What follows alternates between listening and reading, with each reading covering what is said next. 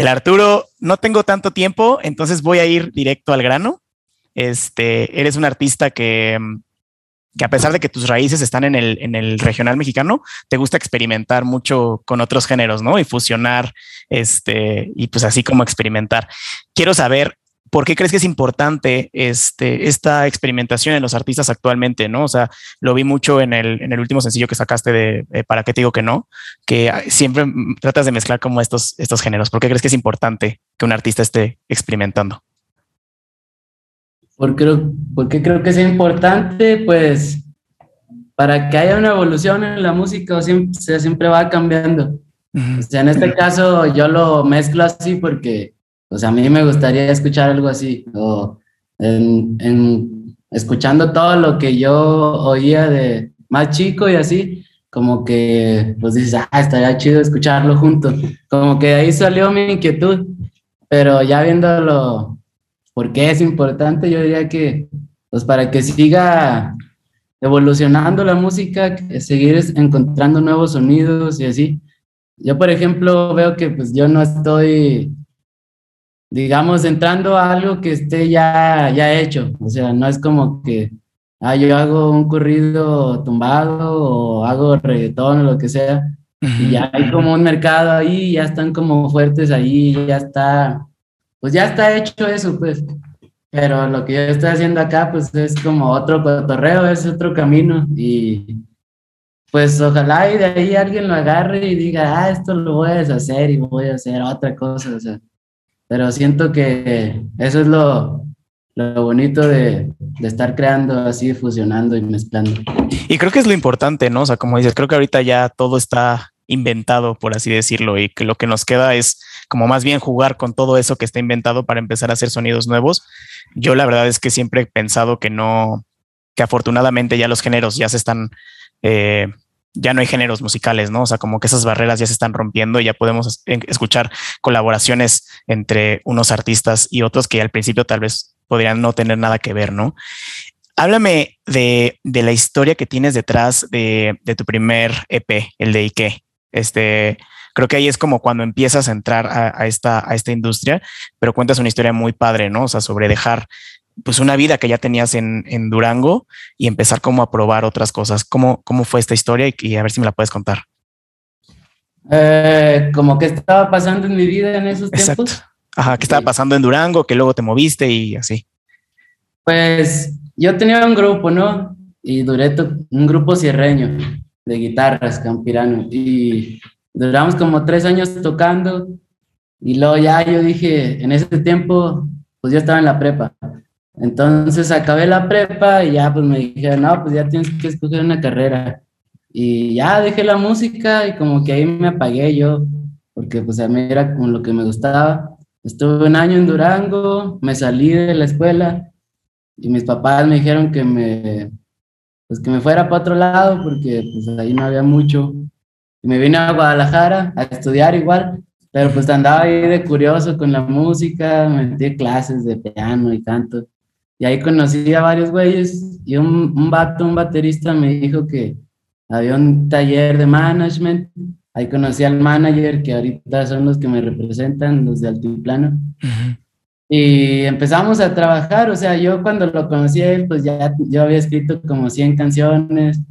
Entonces se las mandé y dijo, ah, no mames, este vato pues, pues sí escribe. Y y ya empezamos a trabajar, duramos como seis meses buscando productores y luego después el proceso de hacerlas y hasta que salió fueron como ocho o nueve meses. Órale. Y estuvo, pues sí fue un cambio de vida porque pues nunca me había expuesto también con esta exposición, sacar rolas y como hacer otras cosas, no sé, ir a estudios acá chidos, conocer a otros artistas y así como que pues qué pedo, qué está pasando. Luego vivirlo solo, como que eso me, me revolvió la cabeza un poco, pero pues eso es lo que pasó. O sea, sacamos las rolas y ya empecé a ver como que estaba agarrando ahí, que la gente le comentaba y que me preguntaban que de dónde era. Y pues todo eso era nuevo para mí porque pues yo no había sido fan o no era tan, no escuchaba tanta música o no investigaba la, la vida de los artistas o por qué hicieron algo así, que ahorita pues se me hace bien importante para saber por qué hizo algo, Exacto. que alguien dice que y así. Pero en ese tiempo pues no lo no, no era así y no entendía, entonces como que sí me pues, estuvo raro para mí la neta, o sea, cuando saqué las rolas, pero ha sido un camino bien chido. O sea, me gusta mi vida ahorita. Qué chingón. Oye, y sé que al principio, o sea, no hacías estas 100 canciones para volverte famoso, ¿no? O sea, las hacías por el mero gusto y desahogarte y buscar como esta salida un poquito de, de lo que estabas viviendo, ¿no? ¿En qué momento te diste cuenta que sí, se, que sí podías vivir de esto, ¿no? Pues sí, yo hacía rolas, sí, a veces eran rolas bien específicas, hasta decía los nombres y y cosas así, el nombre del perro y cosas así, pero como, no sé, o sea, sí me daba vergüenza, la neta, enseñarlas. Incluso este primer disco que era con una, se hizo más personal para mí, y así como, ay, no, no sé si lo quiero enseñar. Pero bueno, o sea, yo empecé a investigar y veía que los compositores, pues que les iba bien, pero pues no entendía nada. dije, ah, pues yo escribo muchas rolas y podría ser compositor. Y ya esa era la idea mía, pero cuando conocí a este manager, me dijo, ¿y no quieres ser artista? Y ya le dije, no, pues sí, pero no sabía que se podía. Y, ya, o sea, ellos me ayudaron a escoger las canciones que íbamos a hacer. O sea, pues ya es su visión más empresarial o no sé, ¿sabes? Entonces, sí. Como que al principio ellos me dijeron, ah, mira, yo te recomiendo que hagas esta, así, así. Y pues si esta es tu situación, pues vamos a sacar un álbum que hable de eso, güey, que tú estás queriendo decir. Y ya como que de ahí nos agarramos, pero así estuvo. Oye, y, desde tu experiencia, habla, o sea, obviamente hablando de tu experiencia, este, ¿en qué punto crees que sí sea importante para un artista emergente que sí empieza a considerar tener un management o alguien que le ayude como darle esta visión más empresarial? Mm, ¿Qué tan importante consideraría? Pues así al principio que vas empezando con tus primeras rolas, no, no diría que es lo más importante, o sea, pero sí te brinca muchos pasos. Por ejemplo, yo la primera música que empecé a producir pues ya era de una calidad muy, muy buena, pues, o sea, con buenos productores, pero pues eran contactos de mi management, o sea, yo ni sabía que existía todo ese rollo, ¿sabes?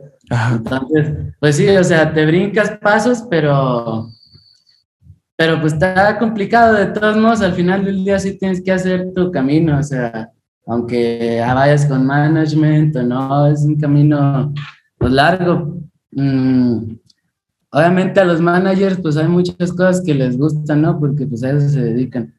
Y pues es trabajar en uno al final del día, o sea, que ser un buen cantante, tener buena presencia, mm, estar escribiendo constantemente.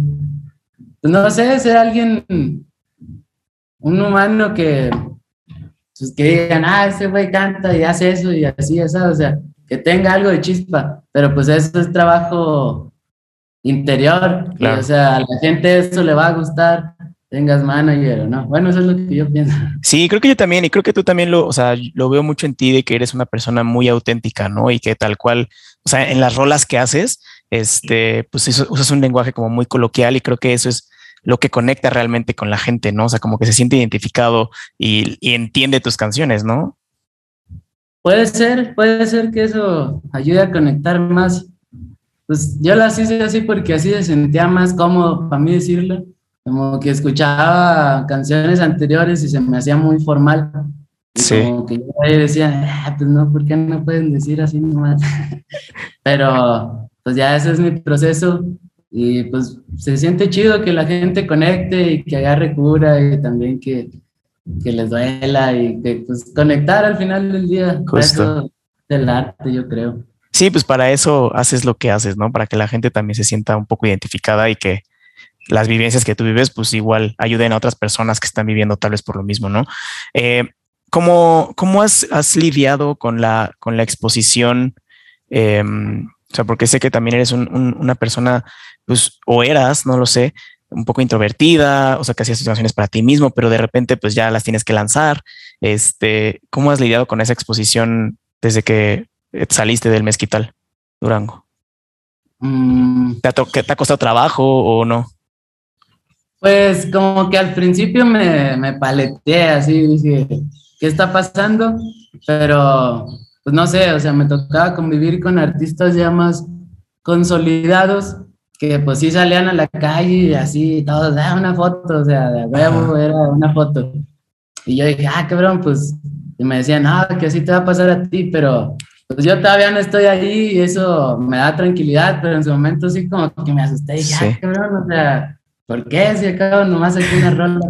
Y a veces sí me topan ahí en la calle. El otro día iba caminando, saliendo de nadar y un vato me gritó, el Arturo. Ay, ay, Qué está curioso, pero ahorita lo siento chido, o sea, como que, pero pues ha sido un proceso de aceptación interno también. Y también como, no sé, pegarme a mi familia, como que eso también te da más estabilidad emocional, porque andar acá en la loquera y así, pues, como que te, pues te desbalancea, pero pues te digo que yo lo he ido asimilando ahí poco a poco y ahorita pues se me hace un buen momento, incluso las entrevistas antes se me hacía como, pues no sé, o sea, qué pedo, o sea, me asustaba, me asustaba la neta hablar de lo, pues de, de mí, ¿sabes? Pero pues ha sido una evolución y siento que me ha ayudado a crecer mucho. Tanto la profesión me ha hecho alguien que pues se anima a hacer más cosas, como que ya navego mejor entre mi lado introvertido y extrovertido, pero pues son habilidades. ¿Crees que tengas que tener como, por así decirlo, dos, dos personalidades? Una como tú en, cuando estás solo y otra personalidad cuando tienes que salir a público? Mm, yo pienso que sí, un poco, más, más cuando es concierto o así. O sea, como que ahí sí me pongo, ah, voy a cantar, vinieron a verme y hay que dar un show chido y hay que hacer animar aquí a la gente y todo.